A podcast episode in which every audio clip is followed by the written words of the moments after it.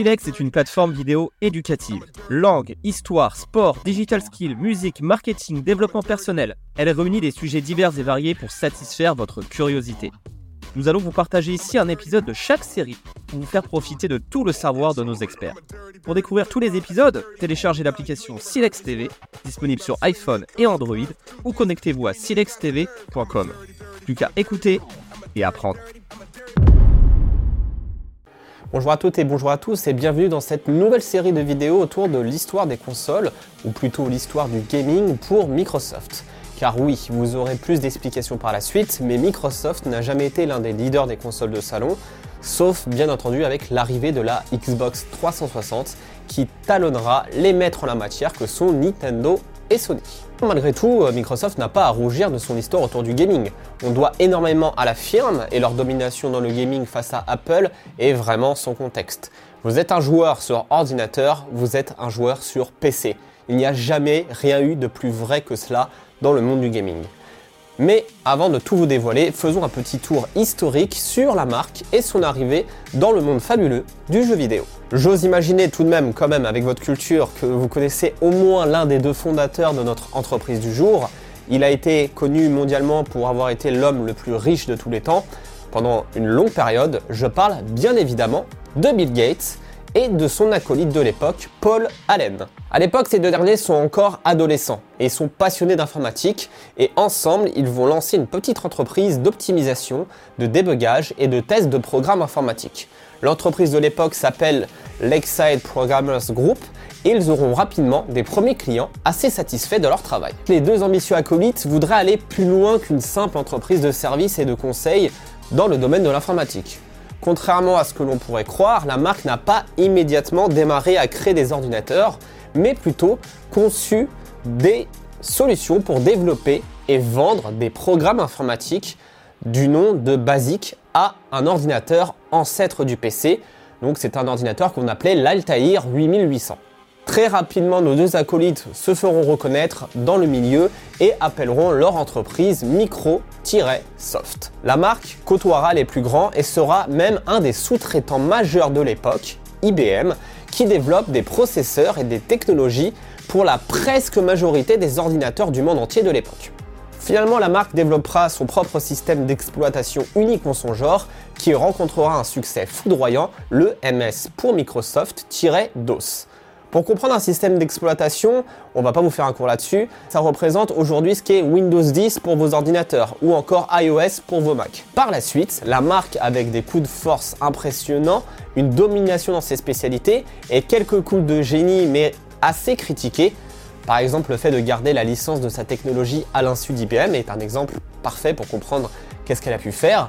Bah, tout ça lui ont permis de s'envoler d'entrer en bourse et par la suite de développer des technologies indépendantes pour des ordinateurs personnels. Personal Computer, PC. Bref, parlons du sujet principal de cette vidéo qui vous intéresse, l'arrivée du jeu vidéo sur ordinateur. Celle-ci a eu lieu avant l'arrivée des ordinateurs personnels de Microsoft, car en effet, c'est au début des années 1980 et plus particulièrement dans les années 1982 l'entreprise Commodore commercialisera son premier ordinateur grand public capable de faire tourner des milliers de jeux pour l'époque avec sa Commodore 64. Cette possibilité a vu le jour grâce aux composants de cet ordinateur qui étaient suffisamment puissants, dont notamment la carte graphique, pour que des développeurs puissent concevoir des jeux adaptés sur cette machine. Alors je vous demande votre attention là-dessus. Ce n'est pas le tout premier ordinateur capable de faire tourner cela. Les premiers prototypes de jeux sont nés justement sur des ordinateurs ou des ancêtres de ce qu'on appelle aujourd'hui un ordinateur, mais on parle bien entendu de la commercialisation à grande échelle du jeu vidéo sur ordinateur. La nuance est là.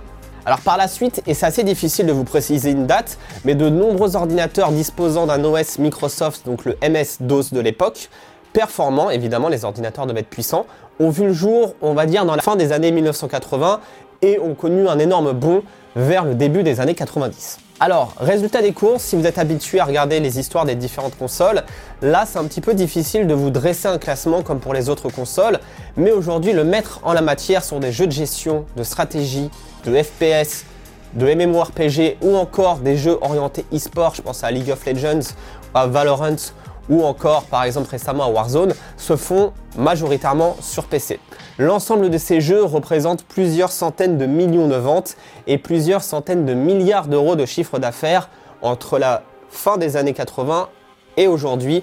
La vidéo est tournée en milieu des années 2020. Concernant le top 3 des jeux vidéo les plus vendus jusqu'à aujourd'hui, on retrouve en première position PUBG, donc le fameux Battle Royale qui a permis de démocratiser le domaine du Battle Royale dans le monde entier. En seconde position, on retrouve Minecraft, qui a été racheté par Microsoft par ailleurs. Et en troisième position, Diablo 3. Cependant, les succès de Nintendo et de Sony vers la fin des années 80 et surtout le début des années 90 vont mettre la console de salon comme support principal pour les joueurs et Microsoft va vouloir forcément s'y intéresser car elle perdra beaucoup de parts de marché et ça lui donnera envie de les récupérer avec la conception de sa propre console. Voilà qui conclut donc notre premier épisode sur l'histoire des consoles de chez Microsoft. Je vous remercie d'avoir regardé cette vidéo, j'espère qu'elle vous aura plu et n'oubliez pas qu'on choisit une personne paresseuse pour un travail difficile car une personne paresseuse va trouver un moyen facile de le faire. Cette expression n'est pas de moi, elle est de Bill Allez, ciao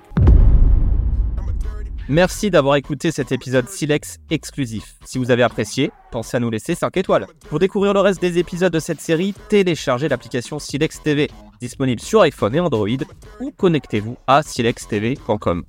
Pour être alerté des nouveaux épisodes, abonnez-vous et activez la cloche. Il y a encore tant à apprendre et à écouter sur Silex TV.